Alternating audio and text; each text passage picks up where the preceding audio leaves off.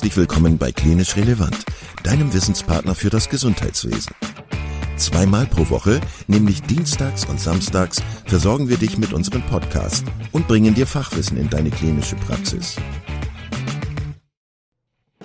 Weitere Informationen und Angebote findest du auf unserer Webseite www.klinisch-relevant.de. Viel Spaß beim Zuhören! Heute mit Dr. Tobias Weißmüller zum Thema Management der akuten Pankreatitis. Dann begrüße ich alle ganz herzlich, alle Zuhörerinnen und Zuhörer zum Klinisch Relevant Podcast. Ein weiteres Mal mit Herrn Weißmüller aus Berlin. Herr Weißmüller, herzlich willkommen. Schön, dass Sie wieder da sind. Wir wollen heute sprechen über ein weiteres wichtiges gastroenterologisches Thema, nämlich über die akute, ähm, über die akute äh, Pankreatitis. Wie ist das? Wie kommt so ein Patient mit einer akuten Pankreatitis, wie kommt der in die Praxis oder in die Klinik? Wie sieht der aus? Ähm, beziehungsweise wie, mit welchen klinischen Symptomen präsentiert er sich? Hm. Ja, das ist ganz unterschiedlich, ähm, weil die akute Pankreatitis ja auch ganz unterschiedliche Ursachen hat und davon hängt so ein bisschen ab, ähm, wie sich der Patient präsentiert.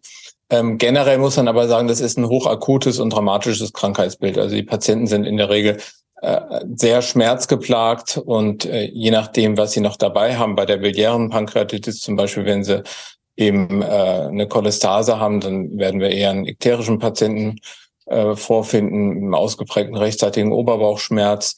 Und bei der Pankreatitis halt typischerweise in den Rücken ziehend, ähm, bei der alkoholischen Pankreatitis fehlt dann diese biliäre Komponente. Das sind aber Patienten, die ansonsten häufig andere Zeichen ihres chronischen Alkoholmissbrauchs haben, plus halt äh, diese sehr starken Oberbauchschmerzen. Ne? Und dann gibt es die Patienten, die iatrogen nach einer ERCP äh, eine Pankreatitis entwickeln. Äh, da kennt man natürlich die entsprechende Vorgeschichte, aber äh, es fällt halt auf, dass einfach eine ausgeprägte Schmerzsymptomatik vorliegt, klassischerweise mit Ausstrahlung auch in den Rücken mit einem sehr gespannten, prallen Abdomen. Ähm, also doch ein, ein, eine eindrückliche klinische Präsentation. Okay, also stärkste Schmerzen ähm, und je nachdem, wie äh, oder warum der Patient die Pankreatitis entwickelt hat, dann entsprechende Zusatzsymptome. Und die Schmerzen sind äh, im, im, rechten Oberbauch lokalisiert und strahlen teilweise dann Rücken, nach hinten in den Rücken rein. Ja, rechter Oberbauch epigastrisch, der rechte Oberbauch halt vor allem bei der biliären und äh, ansonsten auch durchaus mal so eher im Epigastrium, aber in den Rücken ausstrahlend und so ein wirklich pralles, gespanntes Abdomen, Gummibauch sagte man früher auch dazu. Ähm, das fällt bei diesem Patienten auf, häufig dann schon mit einer gewissen Darmparalyse äh, vergesellschaftet durch die schwere Entzündung.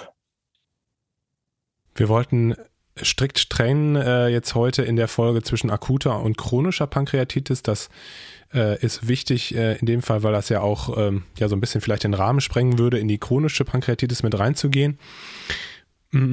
Aber trotzdem können wir vielleicht noch mal besprechen, was ist eine Pankreatitis? Also klar, es ist eine Entzündung äh, der Bauchspeicheldrüse, aber so pathophysiologisch, was, was passiert da? Und ähm, vielleicht, Sie haben es gerade schon angedeutet, welche Gründe es geben kann, eine Pankreatitis zu bekommen. Wie, wie genau. kommt es zu den, zu den Entzündungen, Entzündungen der Bauchspeicheldrüse?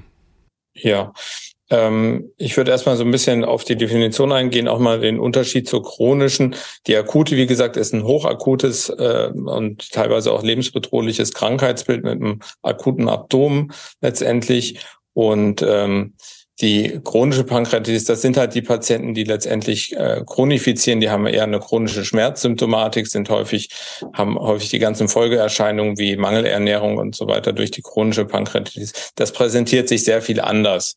Ähm, deswegen wollten wir das trennen und, und auch letztendlich die, die Therapieoptionen, die äh, Handlungsalgorithmen sind da ganz anders. Äh, pathophysiologisch ist es so, dass die akute Pankreatitis primär erstmal eine sterile Entzündung der Bauchspeicheldrüse ist. Aus welcher Ursache besprechen wir gleich ähm, bei der es letztendlich zu einer Autolyse kommt. Also das äh, Pankreassekret wird unphysiologischerweise aktiviert und führt letztendlich zu einer schweren Entzündungsreaktion mit einer Ödem des Organs, mit Gefäßschädigung und letztendlich mit einer Autolyse und Zelluntergang des Pankreas im schlimmsten Fall. Ähm, für die Diagnose brauchen wir letztendlich äh, bestimmte Diagnosekriterien. Als Kriterien haben wir einmal diesen typischen Oberbauchschmerz, den ich gerade geschildert habe als klinisches Kriterium. Dann haben wir einen Laborparameter, nämlich die Lipase, die sehr spezifisch auch fürs Pankreas ist. Früher hat man die Amylase auch manchmal bestimmt, da ist man eigentlich von abgekommen, weil die unspezifischer ist. Aber wenn Sie die Lipase dreifach erhöht haben, dann ist das eines der Kriterien. Und das dritte wäre eine typische Bildgebung. Das kann der Ultraschall sein, der Ihnen dieses aufgeschwollene, ödematös veränderte Organ zeigt. Oder das kann das CT sein. Ähm, und wenn Sie zwei dieser drei Kriterien erfüllen, dann können Sie von einer Pankreatitis sprechen. In der Regel im klinischen Alltag ist es die Schmerzsymptomatik und die Lipase. Wenn Sie das haben, brauchen Sie auch kein CT mehr unbedingt. Das reicht für die Diagnose aus.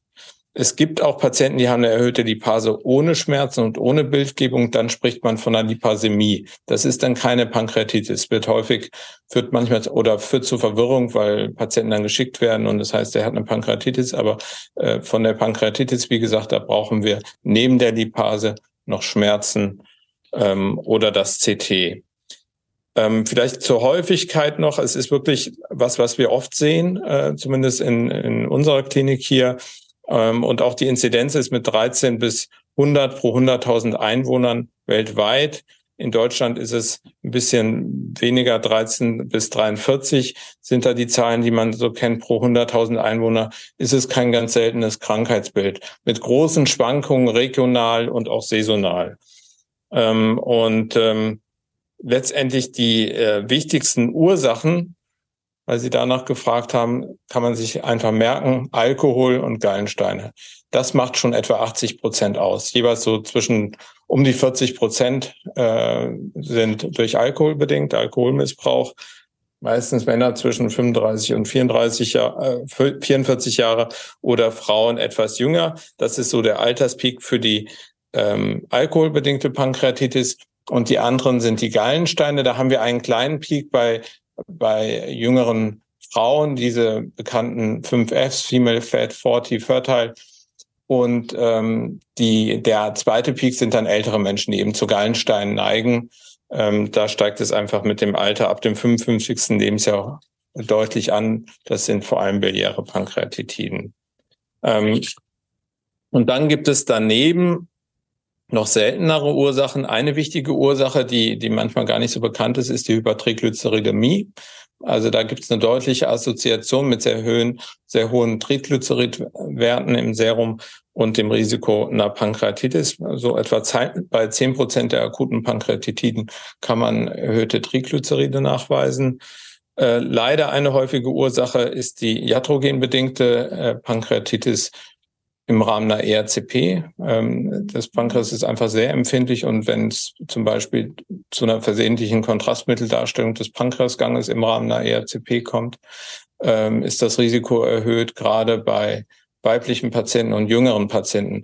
Die sind die große Risikogruppe dafür.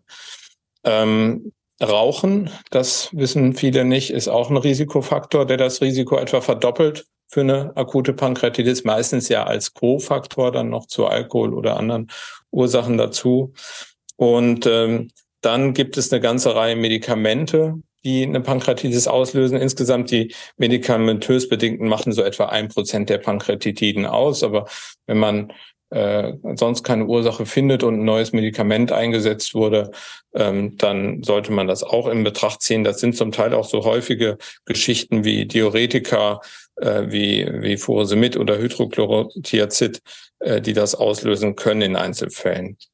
Und ein weiterer seltener Punkt, den man aber ab und zu rausfischt, sind Infektionen. Ähm, Mumps zum Beispiel ist so ein Klassiker, der mit einer Pankreatitis einhergehen kann. Darf ich kurz nachfragen ähm, zu der Äthiologie oder zu den Äthiologien der Pankreatitis? Warum ist es so, dass das Pankreas, die Bauchspeicheldrüse da so sensitiv auf die, auf die, ähm, auf den chronischen Alkoholabusus ähm, reagiert? Ist das eine rein toxische Geschichte, die dann stattfindet? Das wird immer gefragt, aber meines Wissens ist es nicht geklärt. Ja, also ähm, soweit ich weiß, gibt es da noch keine schlüssige Erklärung. Äh, was, was genau der Effekt ist. Ja. Okay. Und bei den Gallensteinen, vielleicht können Sie das nochmal erzählen, warum kommt es dann zu einer Pankreatitis? da ist es ja wahrscheinlich die Obstruktion, die da ähm, für verantwortlich ist. Wenn der Stein abgeht, dann muss er durch diese Engstelle des, äh, der Papille durch. Ne? Die Papille ist der, der Schließmuskel, der letztendlich den, die Abgabe von Gallen- und Pankreassekret in das Duodenallumen reguliert. Das ist einfach eng. Und äh, in dieser Engstelle kann sich so ein kleines Konkrement, gerade die kleinen Steine von zwei bis vier Millimeter gut festsetzen und dann kommt es zu einer passagieren äh, Abflussstörung vom Pankreassekret. Das Pankreassekret staut sich und äh, genauso wie jetzt auch bei der ähm, iatrogenen Pankreatitis, sobald sich dieses Sekret staut, sobald der Abfluss verhindert wird, äh, kann das äh, im schlimmsten Fall halt äh, zu einer Autolyse und damit zu der Pankreatitis führen. Wenn wir jetzt vielleicht noch mal über das, über das Management von so einem Patienten sprechen können.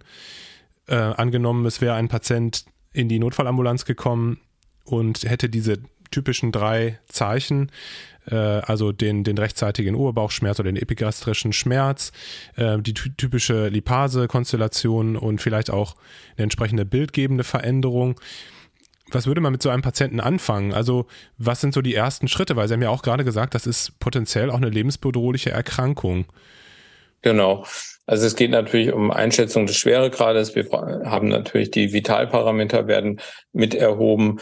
Äh, wir bestimmen äh, zusätzlich noch andere Laborparameter außer der Lipase, um eben die Genese festzulegen. Das sind selbstverständlich dann die Cholestaseparameter, also Bilirubin, alkalische Phosphatase, Gamma-GT, aber auch die Transaminasen, die Triglyceride hatte ich erwähnt, die würden im Labor angeschaut. Ähm, der Ultraschall wird durchgeführt werden. Ein guter Parameter ist das THP, um schon mal so zu erkennen, äh, wie schwer die Entzündung ist. Ähm, die Höhe der Lipase sagt gar nicht so viel über den Schweregrad aus. Also das kann äh, durchaus auch mal eine vierstellige Lipase sein und trotzdem einen milden Verlauf nehmen ähm, oder einen schweren.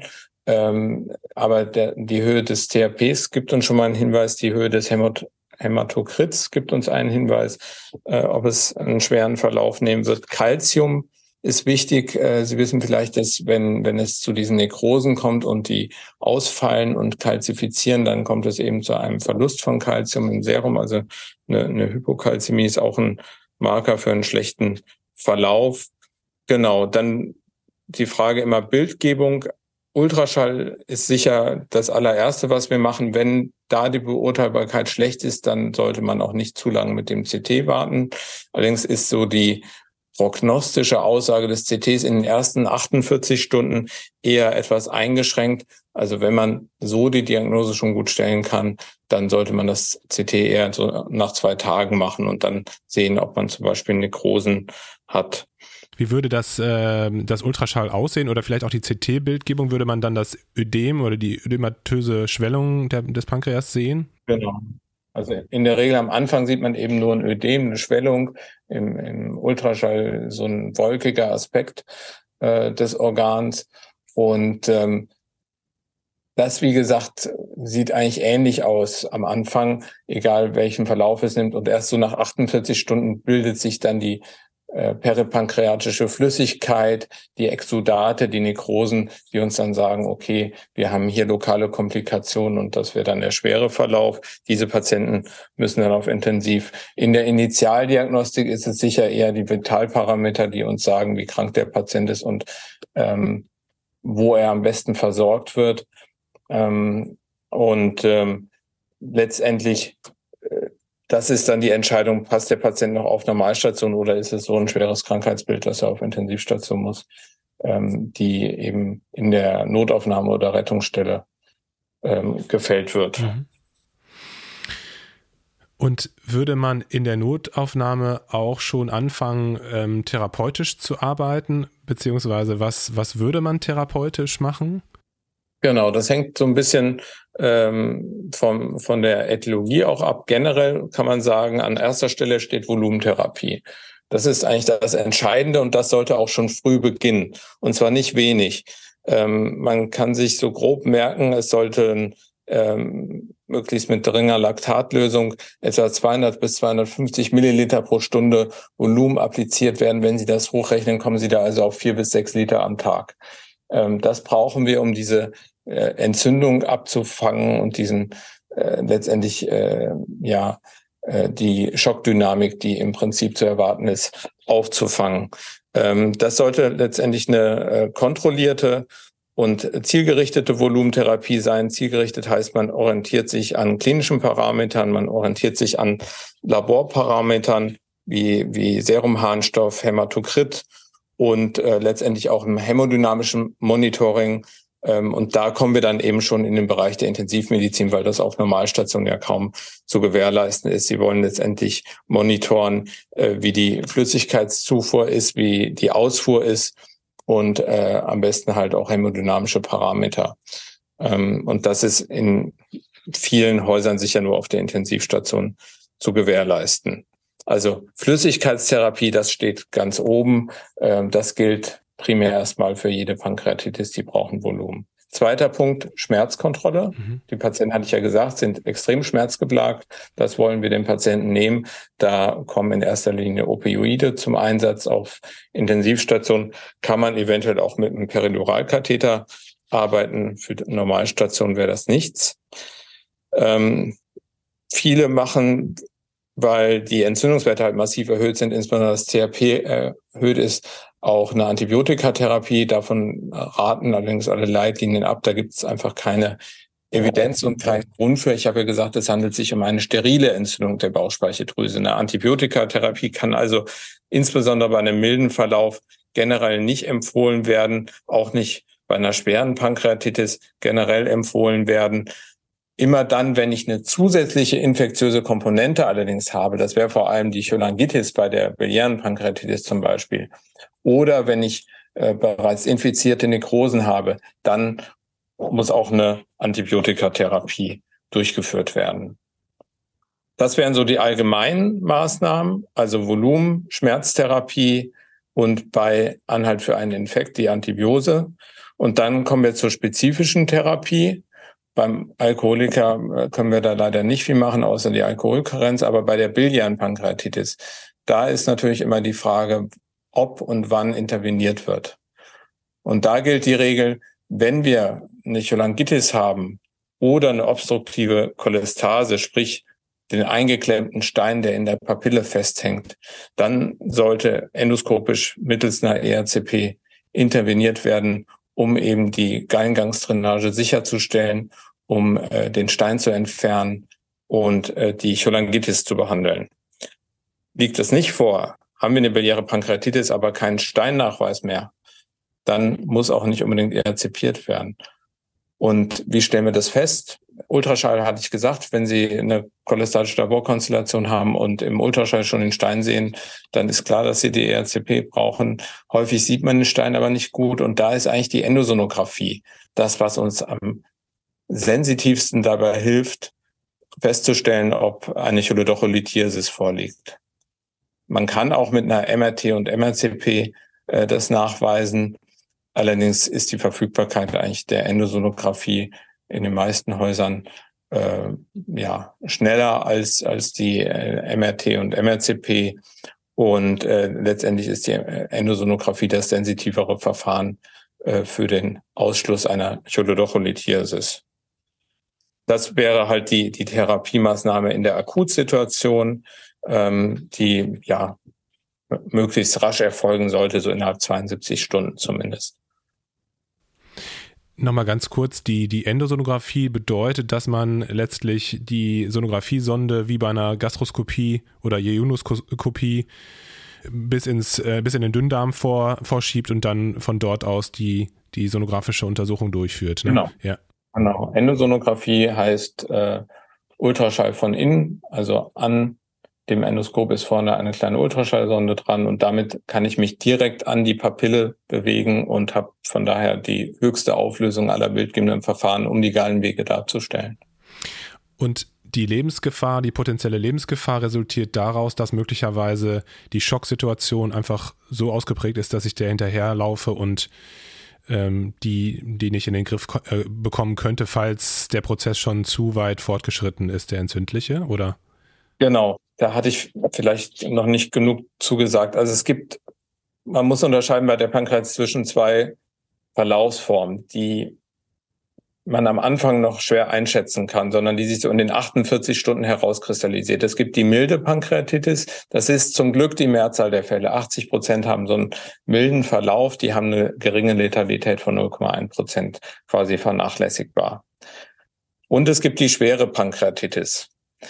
Ähm, das bedeutet, wir haben zusätzlich zur Pankreatitis Organversagen, zum Beispiel des Atmungssystems, des Herz-Kreislauf-Systems oder häufig auch Nierenversagen dabei.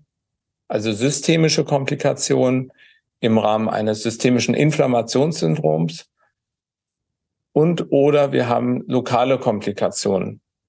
Das ist bei der Pankreatitis einmal diese Flüssigkeit, diese Flüssigkeitsstraßen um das Organ, was wir im CT dann sehen können. Das sind Nekrosen, Später kapseln die sich ab, dann nennt man das sogenannte Walled-off-Nekrosen. Am Anfang sind es einfach diffuse Nekrosen um das Pankreas herum. Und diese Flüssigkeit, die kapselt sich später auch ab. Das nennt man dann die Pankreas-Pseudozysten. Ähm, also diese lokalen Flüssigkeits- und Nekroseverhalte, das sind lokale Komplikationen. Dann haben wir schwere lokale Komplikationen wie Blutung. Sie wissen, im, neben dem Pankreas verläuft die Arteria lienalis. Wenn die erodiert wird oder auch die Vena lienalis, das kann zu schwersten Blutungen führen. Manchmal gibt es so Aneurysmen im Bereich dieser Gefäße. Es kann zu Thrombosen der Milzvene kommen mit entsprechenden Folgeerscheinungen und gastrointestinalen Blutungen. Es kann zu Nekrosen von Nachbarorganen kommen. Kolon zum Beispiel ist gar nicht so selten, dass sich so eine Nekrose wirklich bis in das Kolon durchfrisst. Ähm, und wir haben häufig auch eine ausgeprägte lokale Entzündung und Ödem, was dann zu einer äh, Stenose im Bereich des Magenausgangs führt. Ne? Die Patienten können dann eigentlich gar nichts mehr essen, erbrechen nur noch, weil es eben ausgeprägtes Ödem im Bereich des ähm, der Passdeszendenz des Duodenums kommt. Das sind alles Kriterien, also diese systemischen Komplikationen und die lokalen Komplikationen. Dann sprechen wir von einer schweren Pankreatitis und die schwere Pankreatitis hat eine Letalität von 50 Prozent ähm, durch diese ganzen Komplikationen, durch die schwere Schocksymptomatik, das äh, systemische Inflammationssyndrom. Und da ist es wiederum, äh, sind es klinische Parameter, die uns dabei helfen können, das zu unterscheiden. Was ich eigentlich, was einfach ist, ist der CRP-Wert. Wenn der in den ersten 48 Stunden über 90 steigt, dann äh, weist das auf einen schweren Verlauf hin, äh, beziehungsweise wenn er später eine Höhe über 190 Milligramm pro Deziliter hat, dann weist das auf einen schweren Verlauf hin. Die Bildgebung nach diesen 48 Stunden, die eben die Nekrosen zeigt, hilft uns das einzuschätzen. Und dann gibt es so äh, Laborparameter wie den Harnstoff, wie die Leukozyten, das erwähnte Calcium, mhm. die uns eben da, dabei einschätzen. Und letztendlich können Sie auch diverse Scores noch berechnen, die ich auch alle nicht auswendig kann, ähm, die einem aber dabei helfen können, das, das einzuschätzen. Ähm, also ich finde immer, CRP ist eigentlich ein guter Marker und äh, der Hämatokrit ist eigentlich ein sehr guter Marker, der auch, die auch beide leicht verfügbar sind. Und ähm, wenn halt das CRP zu schnell ansteigt oder sehr hoch ansteigt oder der Hämatokrit äh, so über 44 liegt, dann wissen wir, das wird einen schweren Verlauf geben und dann würde man sich auch frühzeitig für eine sehr aggressive Volumentherapie entscheiden, wird frühzeitig eine Intensivverlegung in Betracht ziehen. Bedeutet das, dass man auch in manchen Fällen mit ausgedehnten Nekrosen oder anderen Organmanifestationen, dass man dann auch chirurgisch vorgehen muss? Ja. Dass man Nekrosen resizieren muss? Also ist das so? In seltenen Fällen noch. Ähm, die Chirurgie äh, hat so in den letzten 15, 20 Jahren äh, ein wenig den Stellenwert verloren, weil wir endoskopisch mittlerweile viele Verfahren anbieten. Äh, das, was wir ja früher chirurgisch angegangen sind, waren diese Nekrosen, äh, die eben zum einen dazu führen, dass es ein gewisses abdominales Compartment gibt, wenn da sehr große Flüssigkeitsansammlungen sind und die sich zum anderen infizieren können und dann zu einer chronischen Infektsymptomatik führen. Und äh, mit der Entwicklung der Endosonographie, die ich vorhin erwähnt habe, äh, hat sich das geändert, weil wir durch die Endosonographie transgastral oder transduodenal diese Nekrosen sehr gut ableiten können ohne eben äh, den perkutanen Zugang zu wählen, den man früher für die chirurgische Nekrose-Ausräumung gewählt hat. Ähm, von daher ist es heutzutage eigentlich Standard, wenn Nekrosen auftreten, dass man die in der Regel interventionell ähm, angeht, insbesondere wenn sie infiziert sind oder wenn sie einfach durch ihre Größe zu einem erheblichen Druck im Bauch führen und ähm, beispielsweise ähm, dazu führen, dass der Patient keine Nahrung mehr auf, äh, zu sich nehmen kann. Ähm, das funktioniert so, dass wir halt unter Sicht aus dem Magen oder dem zur Fingerdarm heraus die Nekrose darstellen, dann diesen Verhalt punktieren und dann kann man entweder Plastikstents oder so spezielle ähm, Metallstents einlegen, die dazu führen, dass der Eiter direkt in den Magen ähm, oder Zwölffingerdarm abfließen kann. Und man kann durch diese Öffnung, insbesondere wenn man so einen großen Metallstent nimmt, auch mit dem Endoskop praktisch ins Retroperitoneum rein und diese ganzen Nekrosen äh, ausräumen. Und äh, das ist die endoskopische Nekrosektomie, die im Prinzip die chirurgische Nekrosektomie aufgrund des äh, weniger traumatischen Zugangswegs ersetzt hat. Selten gibt es halt Nekrosen, die an sehr ungünstigen Stellen liegen, wenn das so richtig tief ins, ins Becken hineinreicht zum Beispiel. Da kommen wir dann natürlich transgastral nicht mehr dran. Und dann wird meistens erstmal perkutan radiologisch versucht, das zu trainieren. Aber wenn das sehr feste, große Nekrosen sind, dann gibt es da sicher noch wenige Fälle, wo uns der Chirurg dann aber auch meistens mit einem minimalinvasiven Ansatz ähm, mit ähm, seinen laparoskopischen Instrumenten dabei hilft, diese Nekrosen rauszuräumen. Also eigentlich der, der große Bauchschnitt, der sollte auf jeden Fall vermieden werden. Dieses Trauma hilft dem Patienten in dem Moment nicht weiter, sondern wir versuchen minimal invasiv Nekrosen zu entfernen, in erster Linie endoskopisch, gelegentlich auch perkutan mit äh, starren Instrumenten. Okay. Sie hatten gerade äh, noch das Thema Ernährung oder ähm, Nahrung, Nahrungsaufnahme angesprochen. Ich habe immer noch aus meinem Studium abgespeichert, dass die Patienten mit äh, Pankreatitis nahrungskarent sein müssen, also dass sie nicht essen oder trinken dürfen. Warum ist das so? Und wann dürfen die wieder essen und trinken? Ja, da merkt man, dass wir so ungefähr dieselbe Generation noch sind vom Studium.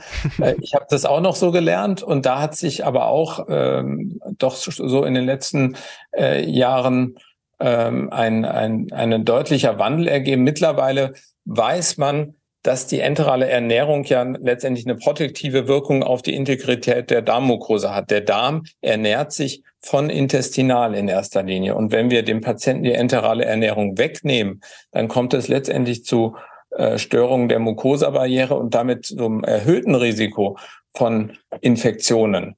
Und ähm, um das zu verhindern, sollte man eigentlich versuchen, die Patienten frühenteral zu ernähren. Ähm, in Leitlinien steht sogar, dass man bei der leichten oder milden Pankreatitis direkt bei Aufnahme die Patienten essen lassen soll.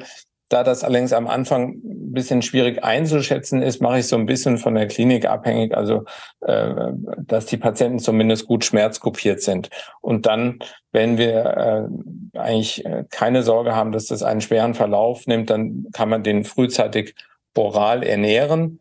Bei der schweren Pankreatitis ist es häufig mit der oralen Ernährung nicht so gut möglich, weil die eine ausgeprägte Magenausgangsstenose häufig haben durch diese Schwellung. Äh, dann sollte man frühzeitig eine Sondenernährung machen. Da bieten sich insbesondere dann, wenn eben eine Magenausgangsstenose vorliegt, äh, dünne Ionalsonden an, die direkt äh, ins Ionum eingelegt werden, häufig noch mit einem gastralen Schenkel, über den das Magensekret abgeleitet werden kann. Und dann kann man damit so eine hochmolekulare Sondenernährung dem Patienten zuführen. Man sollte möglichst auf eine total parenterale Ernährung verzichten, was man früher ja regelmäßig gemacht hat, aber da ist man komplett von abgekommen, weil man eben weiß, dass wir äh, die Darmmucosa schützen müssen und das geht eben nur über die enterale Ernährung. Ja. Also da, da ist wirklich zu, zu, dem, was wir so noch im Studium gelernt haben, ein, ein deutlicher Wandel eingetreten, der einfach durch Studien belegt wurde. Man hat Studien gemacht, wo man einfach geguckt hat, äh, bringt es einen Vorteil, die Patienten äh, nüchtern zu lassen und es kam das Gegenteil einfach raus. Es, es war so, dass letztendlich die, die früh ernährt wurden, äh, das bessere Outcome hatten, weniger Komplikationen hatten und äh, daher ganz klar die Empfehlung, möglichst früh enterale Ernährung wieder zu beginnen. Ja. Können Sie ungefähr sagen, also ein Patient mit einer leichten oder äh, mittelgradigen Pankreatitis, wie lange ist der im Krankenhaus und wie ist das vielleicht so durchschnittlich bei jemandem, der eine schwere, einen schweren Verlauf hat? Hm. Die leichte Pankreatitis eine Woche vielleicht. Also das, das geht in der Regel äh, zügig, ähm, kommt leider manchmal darauf an, wann er aufgenommen wird. Wenn er Freitagabend kommt, wird das eher dann sich noch ein bisschen hinzögern mit der ganzen Diagnostik und da ist vielleicht auch nicht die ERTP immer verfügbar. Aber in der Regel so eine Woche äh, kann man mit rechnen, bis man äh, guten Gewissens den Patienten ziehen lassen kann. Ähm, Wenn es zum Beispiel eine biliäre Genese ist, dann wird man den natürlich auch früh Cholecystektomieren, dann kommt das noch hinten dran, dass noch ein kurzer Aufenthalt für die äh, laparoskopische Cholecystektomie äh, dazu kommt. Ähm, schwere Pankreatitis, Wochen, Monate, halbes Jahr, alles schon gesehen. Also das, äh, je nachdem, wie das Ausmaß der Nekrosen ist, sind das Patienten, die verbringen Monate auf Intensivstationen und äh, kriegen meistens häufige Interventionen, endoskopisch, gegebenenfalls ja auch perkutan chirurgisch. Ähm, das ist ein sehr langer Leidensweg und äh, wie gesagt mit einer Mortalität von 50 Prozent ähm, auch manchmal leider so, dass das Krankenhaus gar nicht mehr verlassen wird. Hm. Ich würde gerne noch ein Stichwort ansprechen. Wie ist das mit der Rezidivprophylaxe? Also ja. es gibt ja offensichtlich den Übergang in, in chronische Verläufe. Was raten Sie Ihren Patienten, wenn die Pankreatitis, die akute Phase überstanden ist? Was raten Sie Ihren Patienten, was sie tun müssen, damit es nicht wieder zu einem zu einer ähm, Entzündung kommt? Mhm. Genau, das hängt halt auch wieder mit der Ethlie gut zusammen. Ist klar, die biliäre Pankreatitis ähm, wenn die äh, noch eine Gallenblase haben, dann muss die Gallenblase raus, damit es nicht weitere Schübe gibt. Ähm, und ähm, bei der alkoholbedingten Pankreatitis äh, die Alkoholkarenz, ähm, die für viele Patienten schwierig ist. Da sollte man sicher auch Angebote machen, äh, diese Suchtproblematik anzugehen. Ähm, Rauchen hatte ich genannt als Risikofaktor. Auch das ist schwierig, aber auch da gibt es eigentlich äh, in den meisten Kliniken äh, Möglichkeiten von strukturierten Tabakentwöhnungsprogrammen, die man dem Patienten anbieten sollte. Ansonsten so, ähm, muss man eigentlich den Großteil der Patienten auch so ein bisschen ambulant noch anbinden, insbesondere dann, wenn sie keinen milden Verlauf hatten. Ähm, die alkoholinduzierten Pankreatitiden, die sollte man alle im Prinzip regelmäßig sehen, um auch so ein bisschen darauf zu achten, dass äh, da die Suchtproblematik behandelt wird. Ähm, viele Patienten werden nicht ganz beschwerdefrei. Auch die sieht man regelmäßig, um äh, die schwere Symptomatik einzuschätzen und auch die, die supportive Therapie, also analgetische Therapie einzustellen. Und dann hatten Sie ja gesagt, das kann natürlich auch äh, solche chronisch rezidivierenden Verlaufsformen annehmen und irgendwann auch in eine chronische Pankreatitis übergeben mit entsprechenden Folgeerscheinungen. Ähm, Sie wissen, dass das Pankreas exo- und endokrine Funktionen hat. Ähm, das heißt, wenn wir einen Mangel an exokriner Funktion haben, müssen wir gegebenenfalls substituieren mit Pankreasenzymen ähm, dazu können wir die Stuhlelastase messen als Marker, wie viel exokrine Funktion noch erhalten ist. Plus halt die Klinik, hat der Patient zum Beispiel chronische Diarrhoen, ist er mangelernährt, muss da was optimiert werden. Und das andere ist ähm, die endokrine Funktion. Also wir würden auf Marker äh, des frühen äh, pankreopriven Diabetes achten. Das wäre letztendlich die Nüchternglucose oder eben der HB1C, der zumindest in den ersten Jahren nach so einer ähm, Pankreatitis ab und zu überprüft werden sollte. Ja. Ähm, also eine Anbindung mindestens mal beim Hausarzt, besser vielleicht noch beim Gastroenterologen mit Überprüfung der entsprechenden Verhaltensänderungen, mit insbesondere auch der Suchtproblematik. Äh, das ist sicher empfehlenswert für Patienten, die eine schwere Pankreatitis hatten oder halt auch die eine alkoholbedingte leichte Pankreatitis hatten. Über die Suchtsymptomatik und die Behandlung von Suchterkrankungen könnte man jetzt lange weiterreden. Äh, das fällt ja auch mehr so in meinen Bereich rein. Ja. Ähm, auf jeden Fall, ähm, Herr Weißmüller, habe ich sehr genossen, mit Ihnen zu sprechen heute über das Thema. Es hat mir sehr viel Spaß gemacht und ähm, ja, ich bin froh, dass ich mein, äh, mein Wissen ein bisschen updaten konnte, was zum Beispiel die Nahrungskarenz betrifft. Danke, dass Sie sich heute nochmal wieder Zeit genommen haben und äh, ja, ich hoffe bis, aus, bis zum nächsten Mal. Genau, dann vielleicht zum Thema chronische Pankreatitis, da gibt es sicher auch noch viel zu sagen. Gerne. Definitiv, das würde sich anbieten. Genau, danke Ihnen. Danke, tschüss. Tschüss. Vielen Dank, dass du heute wieder zugehört hast und unser Gast gewesen bist. Wir hoffen sehr, dass dir dieser Beitrag gefallen hat und du etwas für deinen klinischen Alltag mitnehmen konntest. Wenn dem so sein sollte, dann freuen wir uns sehr über eine positive Bewertung bei Apple Podcasts. Falls du Lust hast mitzumachen und es einen Themenbereich gibt, in dem du dich besonders gut auskennst, dann melde dich doch gerne unter kontakt@klinisch-relevant.de. Gleiches gilt, wenn du Themenvorschläge oder konstruktive Kritik für uns hast. An dieser Stelle auch der Hinweis auf unseren Newsletter, den du unter www.klinisch-relevant.de abonnieren kannst und der dich immer auf dem Laufenden hält. Wenn du dich für unseren Newsletter einträgst, bekommst du einen 5-Euro-Gutschein, mit dem du in unserer Fortbildungsakademie einkaufen kannst. Wir wünschen dir jetzt bis zum nächsten Mal eine gute Zeit und freuen uns, wenn du bald wieder einschaltest. Pass auf dich auf, bleib gesund. Bis zum nächsten Mal. Ciao.